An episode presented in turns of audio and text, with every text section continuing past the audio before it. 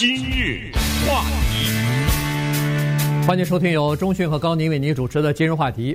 二零一五年的时候呢，荷兰有一个女的木匠哈，她叫这个 Vanessa 吧，嗯，呃，那么她呢是一个单身的女性，没有结婚啊，三十四岁，呃，然后呢，她突然想要一个孩子了，呃，和其他女性一样，在这种情况之下呢，她就准备找一个捐。精子的一个人来接触一下，那么问了一下这个呃生育诊所啊，什么人工受孕的这种诊所呢？呃，确实太贵啊，所以呢，他就准备呃上网去找。那这样的网站很多啊，其中呢，他就跑到了一个网站，叫做 Desire for a Child，这是一个、呃、想要一个孩子，哎，想要一个孩子的网站。那么这个网站呢，算是一个恨不得是全球性的这么一个呃精子。交换或者精子买卖的呃捐赠的这么一个呃网站啊，于是呢，呃，在这个上头，当然，首先捐精子的嘛都是男的，然后呢，每个人都有自己的照片啊、自己的描述啊等等。于是他在这个网站上呢，看中了一个三十来岁的荷兰的一个音乐家啊，然后呢，这人叫做 May J，大概是叫我们就叫他 Jacob 吧，啊 Jacob 啊对，然后呢，他呃这个挺这个女的挺。看着这个这个三十来岁的男的挺对眼演员的，就是演的这个缘分吧。所以这金发蓝眼睛，对，有音乐才能，有才能，对对对。嗯、然后看上去肯定也是长得不错的这么一个人，帅哥，哎，帅哥。所以呢，呃，两个人就开始接触啊，就是可以通过邮件，也可以通过打电话什么的接触。那么有一次，经过一个来月的邮件的联系之后呢，就通了电话了。呃，就双双双方就聊一下对方的情况啊什么的，呃。他就感觉这个男的，第一是很温柔，第二是很有礼貌，第三呢就是非常真诚啊，就是看上去，呃，有的人你知道吧，贼头贼脑的，让人一看就觉得这个人，呃，讲的话可能不太可靠，不不能相信哈。这人一说你就觉得他是，呃，不会撒谎的这么一个人，就是很真诚的这么一个人。于是他是有好感啊，然后两人就约好了，在这个一个月之后啊，就在一个。呃，就在一个火车站还是在哪儿？对，中央车站。哎，在一个呃中央车站。所嘛，人多啊。对，然后呢，双方就进行了这个交易。男的有一罐这个精子给他，然后他就付了一百六十欧，呃，一百六十五欧元，相当于两百美元。同时，他还支付了这个男的的呃，就是旅行的费用。如果他不在呃这个荷兰或者不在什么海牙，呃，反正从其他地方来，你住旅馆啊，什么车旅费啊。这个呢，一般的，呃，一般的情况之下是要买精子的那个人承担的啊，所以呢，这是一个现在的惯例吧。于是，他就买了这个人的精子之后，在几个月之后成功怀孕，然后生下一个女儿来。嗯，呃，这个故事呢，就是我们今天要给大家讲的真实的故事啊，不是虚构的。不过先给大家推荐一个 电电影，这个电影是非常好看，叫《Starbuck》。就是那个咖啡店的，但是它没有那个后面的 S，叫 Starbucks。呃，它跟那个咖啡店啊，星巴克一点关系都没有。呃，Starbuck 呢是加拿大的一头著名的公牛，这也是真的。这头牛是真的啊，电影不是真的。然后这个公牛呢是种牛，所以它培育出成百个其他的牛来。加拿大导演 Ken Scott 呢，这个电影拍得非常的成功，成了当年加拿大二零一一年吧，加拿大呃。大卖的这么一个电影，他就是讲这么一个男的捐精子的男的，在他不知不觉当中呢，他变 变成了五百多个孩子的爸爸，然后后来其中一百四十几个呢要诉讼啊等等，就是一个特别好玩的一个喜剧电影。这个电影如此之成功，以至于好莱坞呢把它买来，然后让 Ken Scott 跑到好莱坞把这个电影找了好莱坞的明星 Vince Vaughn 呢重拍了一遍。然后法国也很喜欢这个电影，也是在二零一三年的时候，当然就不是 Ken Scott 了，就把这个电影买去了以后，用法国演员重拍了一遍。美国的好莱坞的那个版本叫 Delivery Man，你可以想这个名字 啊，呃，叫诵经精子的经，呃，诵经者还是什么之类的。呃，法国那个叫做呃，嗯，他那个法法语叫 Fonzy 啊，F O N Z Y，大概也是这种意思吧。哎，说这个呢是电影是这个是虚构，但是我们今天讲的这个荷兰男子啊，Jacob 呢，他就比那个虚构啊，那我觉得有意思多了。这个应该再拍一次电影。他跟 Vanessa 两个人相遇了以后，把他的精子呢给了 Vanessa。他们这种人啊，在网上出售精子人，他有那种装置，咱都没有哈，就是把它放在一个什么管里，那个管装在一个什么里面，你知道吗？要不然死了呢，对不对？他有一种特别的装置，然后给了这个女性拿了两百欧元和差旅费，所以我觉得捐赠精子这个说法不是太确切，还是应该是出售。对吧？对啊，你再便宜也是出售嘛，对不对？但是呢，好听，一般来说，我们都是英文就是叫 sperm donor，对啊，是捐赠。但是严格的说啊，几乎没有一个人是一分钱不要呃捐赠的，百分之百的捐赠几乎没有，他们都是有某种动机。至于为什么一个男的他要这么做，这个里面有很多的动机值得分析。我们先说这个啊，结果 Vanessa 她生了女儿啊，很开心啊。大家上我们那个今日话题的脸书的粉丝页上也可以看到，很漂亮啊，啊，小姑娘。然后呢，她就说想说，过了一段时间，咱们再来一个呢。她为了使得自己的老大呀，和她接下来的不管是弟弟还是妹妹，同一个血缘嘛，对对对，同一个妈，咱们干嘛不同一个爸呢？他就萌生了再找这个男的的这种想法。但是他在网上，这刚才我们在上一节说的，就是网上没有秘密，就是在网上搜寻了一下呢，就找到了一些其他的女性，这些其他的女性呢也用过这个 Jacob 的精子，他们就聊起来了。那么这个故事啊，实际上从这儿就展开了，因为当二人在海牙的火车站相遇的时候呢，这个叫 Jacob 的金发碧眼的。从事音乐工作的男人告诉 Vanessa，他是八个孩子的父亲。这八个孩子他都不认识啊，都是他捐出来的，对不对？对。他说的是八，可是 Vanessa 在网上跟其他女性一聊呢，这个八变成了一百零二了，就是说他才发现这个男的是一百零二个孩子的父亲。但是这个数字接下来就像比特币一样开始成长。对。呃，这是第一个孩子的时候问起来呢，他是八。第二个孩子是两年之后，二零一七年的时候，这个 Vanessa 又想要生一个孩子的时候，又找到他了。当然，刚才说了，呃，查了一下以后呢，一百零二。于是他也蛮生气的哈，所以呢，他再见面的时候呢，就质问他了，说你到底是怎么回事啊？你什么意思啊？呃，捐捐精子捐出捐出瘾来了，到底什么什么情况？你现在一共是多少了？这个这个 Jacob 呢，他说，说实话呢，我也不知道，呃，因为他在若干个精子银行或者是新捐精子的这个地方呢，他都捐过。除了捐这些东西，就是捐精子的这种，不管是到医院还是到某呃捐精子银行什么的，他都有记录的。可是他私下里头，像跟这个 Vanessa 在网上认识的时候，这种的交换。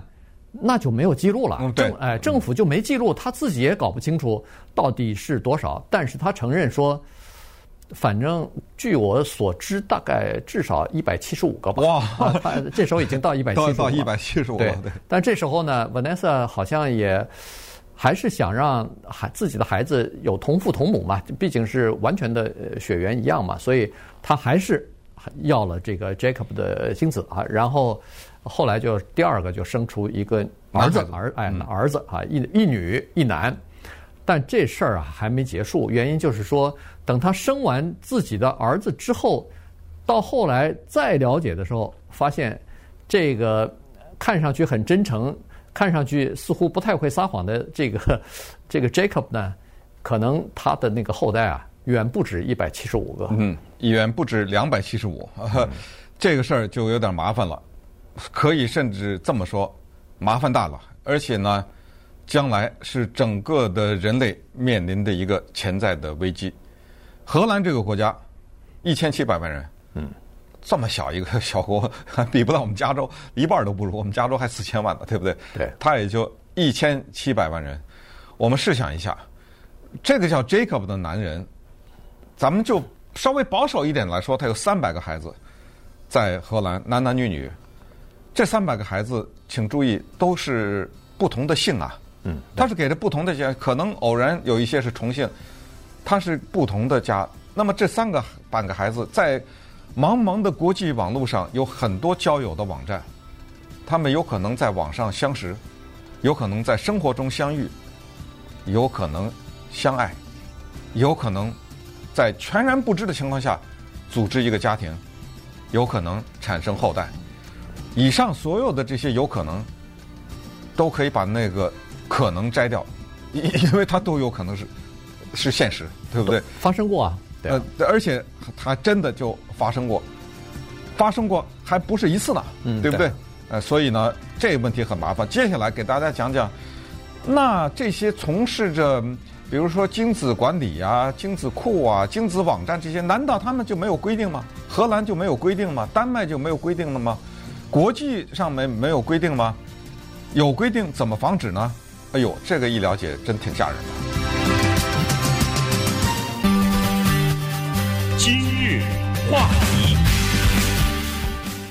欢迎继续收听由中讯和高宁为您主持的今日话题。这段时间跟大家讲的呢是捐精精子啊可能会出现的一些问题哈，因为呃有一些人的精子在精子库里头可能没人问津，但是有一些呃很多女性会喜欢这个人，于是她可能捐出来的精子会制造出几百个嗯。后代，那这个问题就比较严重了啊。这个呃体外受精第一个孩子出生呢是在一九七八年，也算是比较新的一个一个技术吧。呃，但是你不要忘了，那个和我们今天说的捐精完全不一样啊。对那个是把男的和女的的卵子精子放在一个试管里，这个试管婴儿是在一个专业的科学的场种这样培养，培养之后放到女的，这种捐精它就不是了。对对呃，跟那个试管一点关系都没有啊。对，只只不过是用的这种技术是一九七八年才开始的，但是现在呢，这个变成一个怎么说呢？变成一个行业了。这个全球各地都有哈，所以呢，这就成了问题了。在各个国家呢，有一些规定，比如说，呃，考虑到呃有一些捐精子的人。你有什么病的话，那是不能捐。他有规定，什么人可以捐，什么人不可以捐，主要是怕有这个大规模的遗传性的这种缺陷或者是疾病。那你缺德捐出来你不讲，结果结果很多人怀孕以后，呃，孩子可能会出现这种病，那这种人是不可以捐的啊。然后这个是有明确的法律规定的。如果你要是隐瞒自己的这个病情捐的话，那这个就属于违法了。但是呢，除此之外呢，大部分的国家呢，可能也就是有一点点这个叫做数量上的限制。你比如说德国，据说是说一个捐精子的人，他最多产生的后代不能超过十五个。嗯，超过十五个的话，那就不可以捐了啊，这是你的上限了。英国是十个，十个家庭，呃，然后但是这个他所说的十个家庭呢，是每一个家庭里边的。孩子就像刚才所说的 Vanessa 一样，你两个孩子的话没关系，你生三个、四个都没关系，只要是一家嘛，哎，只要是一个家庭里头，它不限你这个家庭的数量，只是限十个家庭。呃，荷兰呢是二十五个啊，荷兰算是比较多的。美国就更松一点儿，美国呢它没有一个法律，但是据说是有一个叫做呃美国的生殖协会、生殖医学协会的建议啊，这个建议呢是说。每八十万人的社区里边，你最多是二十五个。嗯，那二十五个在八十万的社区里边，那还不如荷兰呢。人家荷兰整个国家，你最多只能二十五个，所以八十万二十五个，然后这个其实说实话已经太宽松了。嗯，再看看这个叫 Jacob 的人，呃，不知道他是不是想打破什么记录？因为在英国呢，有一个叫 Simon Watson 的人，他的精子。产生到全世界啊，八百个孩子，哇！他是八百个孩子的父亲。这个叫 Jacob 的人呢，刚才说在荷兰什么一个网站上，然后跟一个女的见面，把精子给他。不要忘了，现在查出来，这个人呢，他在澳大利亚、意大利、塞尔维亚、乌克兰、德国、波兰、匈牙利、瑞典、瑞士、罗马尼亚、丹麦。墨西哥和美国都有孩子，嗯，也就是说这些国家的女性都在网上相中他，哎，他还挺受欢迎啊。是啊，你知道我想一个什么问题？我想一个这样的男子，有女人愿意嫁给他吗？我我不知道哎，就是说你嫁给他，我先告诉你啊，我在外面有好几百个孩子，对不对？是不是这意思吗？我不知道女性，她她肯定是有吸引力的人了啊，但是会不会有女性愿意嫁给他？我这个我们可以了解一下，这个我们还真的不知道女性的心理。那我刚才说了，他有这么多国家的捐精子的记录，这种记录都是确实的，因为你这个不能撒谎嘛，对不对？对人家拿了以后拿的你各种的个人的资料，所以这是确实的。现在呢，就有人做了一个统计，就这个人啊，就拿他做了一个统计，按照他被要所求的这个数量，以及理论上他，因为他捐了多少六年了已经啊，已经他捐的这些年份做一个统计，做了一个结论，这是一个估算的结论，不是事实。他很可能是一千个孩子的父亲，就是他按照这个比例的话，他是可以成为一千个孩子的爸爸的。嗯。这个麻烦比较大，这个麻烦大了。对，嗯、这个这个情况比较麻烦，而且呢，呃，当然不是他，在其他的也是捐了什么两百多个，就就是捐精子，结果生、嗯、生了两百多个后代的这些人的身上呢，他们现在也到了谈谈婚论嫁、这个谈恋爱的呃地步了，居然在 Tinder 这个呃交友网站上呢，还真有这个同父异母的。呃，呃，不是同母，呃呃，就是同父，对，同父异母，对对，同父异母的这些兄弟姐妹啊，呃，就是 half 了，半半个兄弟姐妹，真相中了，至少有八对哦，哎，八对是呃，男的也看上女的，女的也看上男的了，这个可能跟血缘是真的是有关系的，也就是说，这个血缘关系可能长得至少。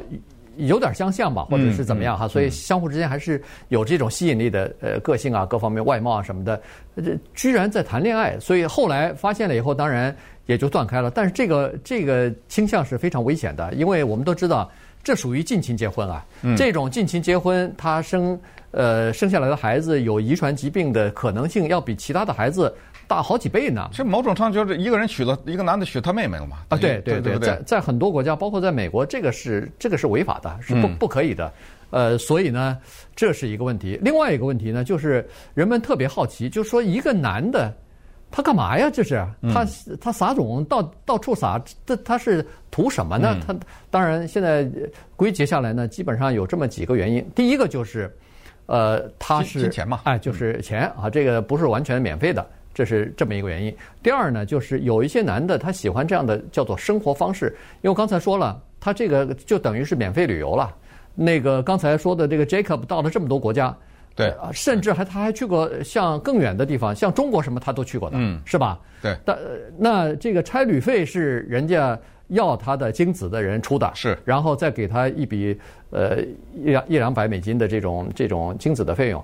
实际上，你像到了中国或到其他一个比较远的地方，他平常一辈子也没办法去的一个地方，哎，你可以去旅游去啊，你可以这个住在旅馆里头吃吃住有人包了，所以呢，这是一种生活方式。还有另外一个可能就是有一些人他的脑子里头，哎，对，比较自恋，所以他想把自己的子女啊撒向全世界，所以。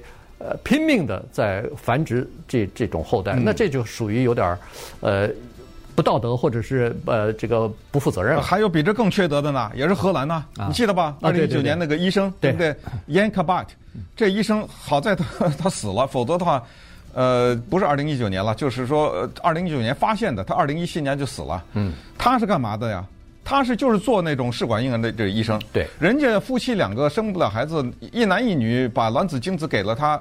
在试管里培育，他悄悄的把他自己精子放进去了。嗯，他不告诉人家，就这种情况下，他生了六十八个还是多少？对，六十八个孩子，生了六十八个孩子，人家都不知道是，还以为是自己的夫妻两个生的呢。嗯，最后查出来是他的。你说这个就是犯罪了，这个肯定关监狱关一辈子。但是他好，他死的倒挺及时啊，还没等关监狱死了。所以，哎，这个问题挺麻烦，确实值得我们思考。